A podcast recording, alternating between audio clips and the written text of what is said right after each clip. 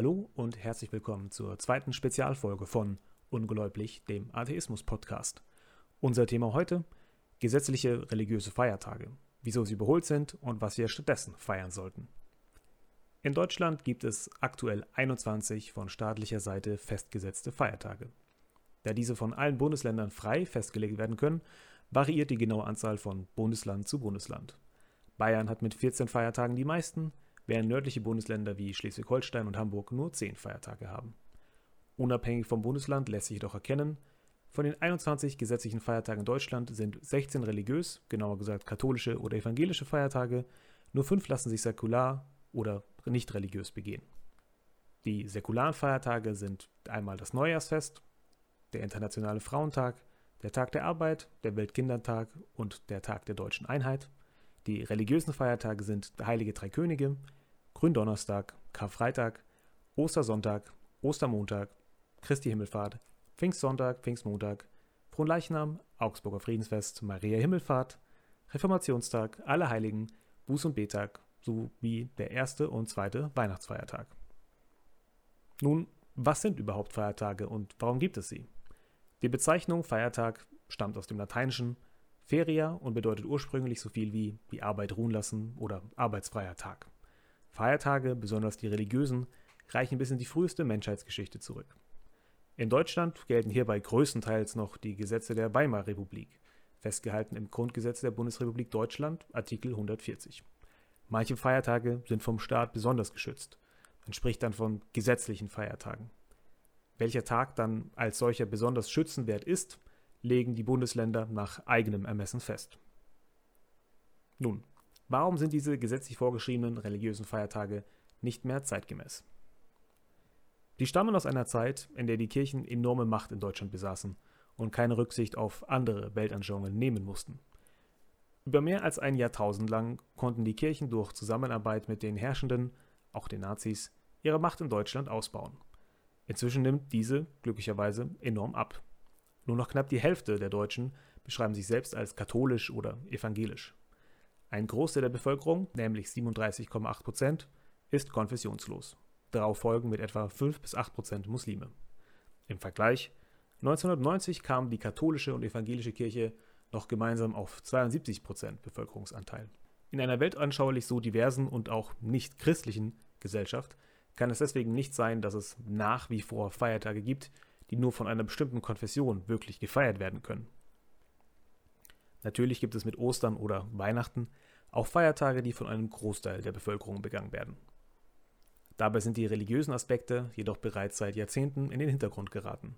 Nur 22 Prozent der Deutschen gehen zum Beispiel in die Kirche zu Weihnachten. Vielmehr wird die familiäre Zusammenkunft und das gegenseitige Beschenken gefeiert. Dafür braucht es inzwischen aber kein religiöses Deckmäntelchen mehr. Besonders augenfällig wird die Diskrepanz zwischen gesetzlichen Feiertagen und tatsächlichem Feiergrund, aber für mich an Allerheiligen, Maria Himmelfahrt oder Buß- und Betag. Fragen Sie einmal auf der Straße einen zufälligen Passanten, was an diesen Tagen gefeiert wird. Ich garantiere Ihnen, Sie werden keine zufriedenstellende Antwort erhalten. Leider hört die Ungleichbehandlung von Christen und Nichtchristen an diesem Punkt jedoch nicht auf, denn manche religiösen Feiertage gelten gleichzeitig auch als stille Tage. An diesen Tagen ist es Personen unabhängig der persönlichen Weltanschauung, verboten, bestimmte Feierlichkeiten wie zum Beispiel Tanzen zu veranstalten. Angeblich aus Respekt gegenüber Christen, welche wiederum natürlich schon Gottesdienste durchführen dürfen. Glücklicherweise gibt es hier aber Bewegung. Die atheistische Organisation Bund für Geistesfreiheit in München hat zum Beispiel gegen das Tanzverbot am Karfreitag in Bayern geklagt und vor dem Bundesverfassungsgericht gewonnen. Aber zurück zum Thema. Wenn wir also nun erkennen, dass gesetzliche religiöse Feiertage nicht mehr zeitgemäß sind. Was sollten wir stattdessen tun? Feiertage an sich wegfallen lassen? Meiner Meinung nach nein. Feiertage können tatsächlich einen Beitrag dazu leisten, eine Gesellschaft respektvoller, demokratischer und offener zu machen. Statt altbackener Traditionen, mit denen ein Großteil der Bevölkerung nichts verbindet, sollten wir gemeinsame Aspekte herausarbeiten, die unsere Gesellschaft lebenswert macht. Im Folgenden mein Vorschlag für zehn gesetzliche Feiertage, die nicht nur von der gesamten Bevölkerung weltanschauungsübergreifend gefeiert werden könnten, sondern auch zu einem besseren Miteinander in der Bundesrepublik beitragen könnten. Das Neujahrsfest am 1. Januar bleibt bestehen. Dann der 22. April, Tag der Erde, ist ein Feiertag der Vereinten Nationen und soll das Umweltbewusstsein stärken. Am 1. Mai ist der Tag der Arbeit, am 8. Mai Tag der Befreiung, feiert das Ende des Zweiten Weltkriegs in Europa und die Befreiung vom Nationalsozialismus. 9. Mai Europatag, Feier des europäischen Projektes mit Blick auf den jahrzehntelangen Frieden und Wohlstand, den er seinen Mitgliedern ermöglicht hat.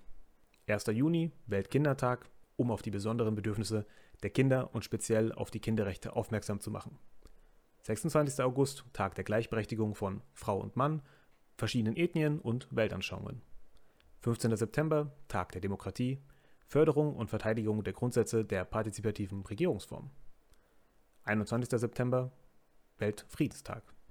3. Oktober Tag der deutschen Einheit, Erinnerung an die friedliche deutsche Wiedervereinigung. Dies wären zehn Vorschläge für säkulare Feiertage, die von der gesamten Bevölkerung gefeiert werden können. Und damit vielen Dank fürs Zuhören. Die Links zu den entsprechenden Quellen findet ihr in der Podcast-Beschreibung. Wir sind immer gerne für Themenvorschläge und Feedback offen, dafür gerne eine Mail an ungläubig.gmail.com. Ungläubig mit AE. Wenn euch diese Folge gefallen hat, abonniert den Podcast gern, um informiert zu werden, wenn eine neue Folge online geht. Und denkt immer dran, habt den Mut, euch eures eigenen Verstandes zu bedienen.